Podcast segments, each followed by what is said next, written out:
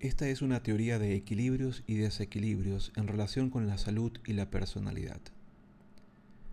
Tiene mucho en común con otras teorías del equilibrio como la medicina tradicional china, la medicina ayurvédica y la unani. Fue elaborada hacia el siglo IV a.C. por el médico griego Hipócrates, quien planteó que para gozar de un cuerpo sano era vital tener equilibrados cuatro fluidos básicos, la sangre, la flema, la bilis amarilla y la bilis negra.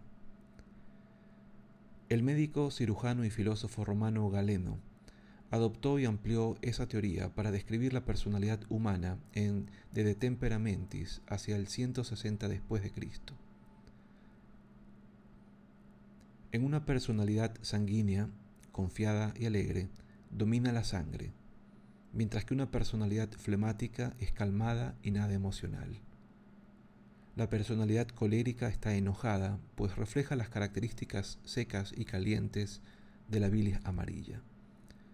Por último, la personalidad melancólica es fruto de la predominancia de la bilis negra, y como tal, triste y sombría.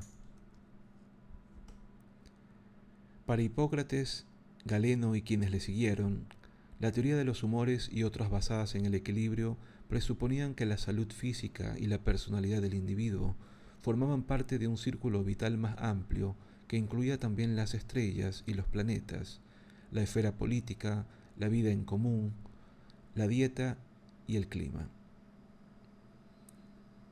Puesto que las enfermedades mentales y físicas eran el resultado de un desequilibrio de los humores, el médico debía conocer bien al paciente para prescribirle un tratamiento personalizado, teniendo en cuenta los factores astrológico, climatológico, social y temperamental que pudieran alterar su natural equilibrio humoral. La teoría de los humores ha persistido hasta nuestros días, si bien ahora se prefiere el término temperamento. Las teorías de la personalidad desarrolladas por Carl Jung bebían de la tradición humoral, sobre todo el indicador de tipo de Myers-Briggs, el conocido test basado en la obra de Jung. Con la llegada de la biomedicina moderna se ignoró el enfoque humoral, pero a finales del siglo XX se volvió a reconocer la necesidad de considerar los factores psicológicos para tratar la salud de manera adecuada.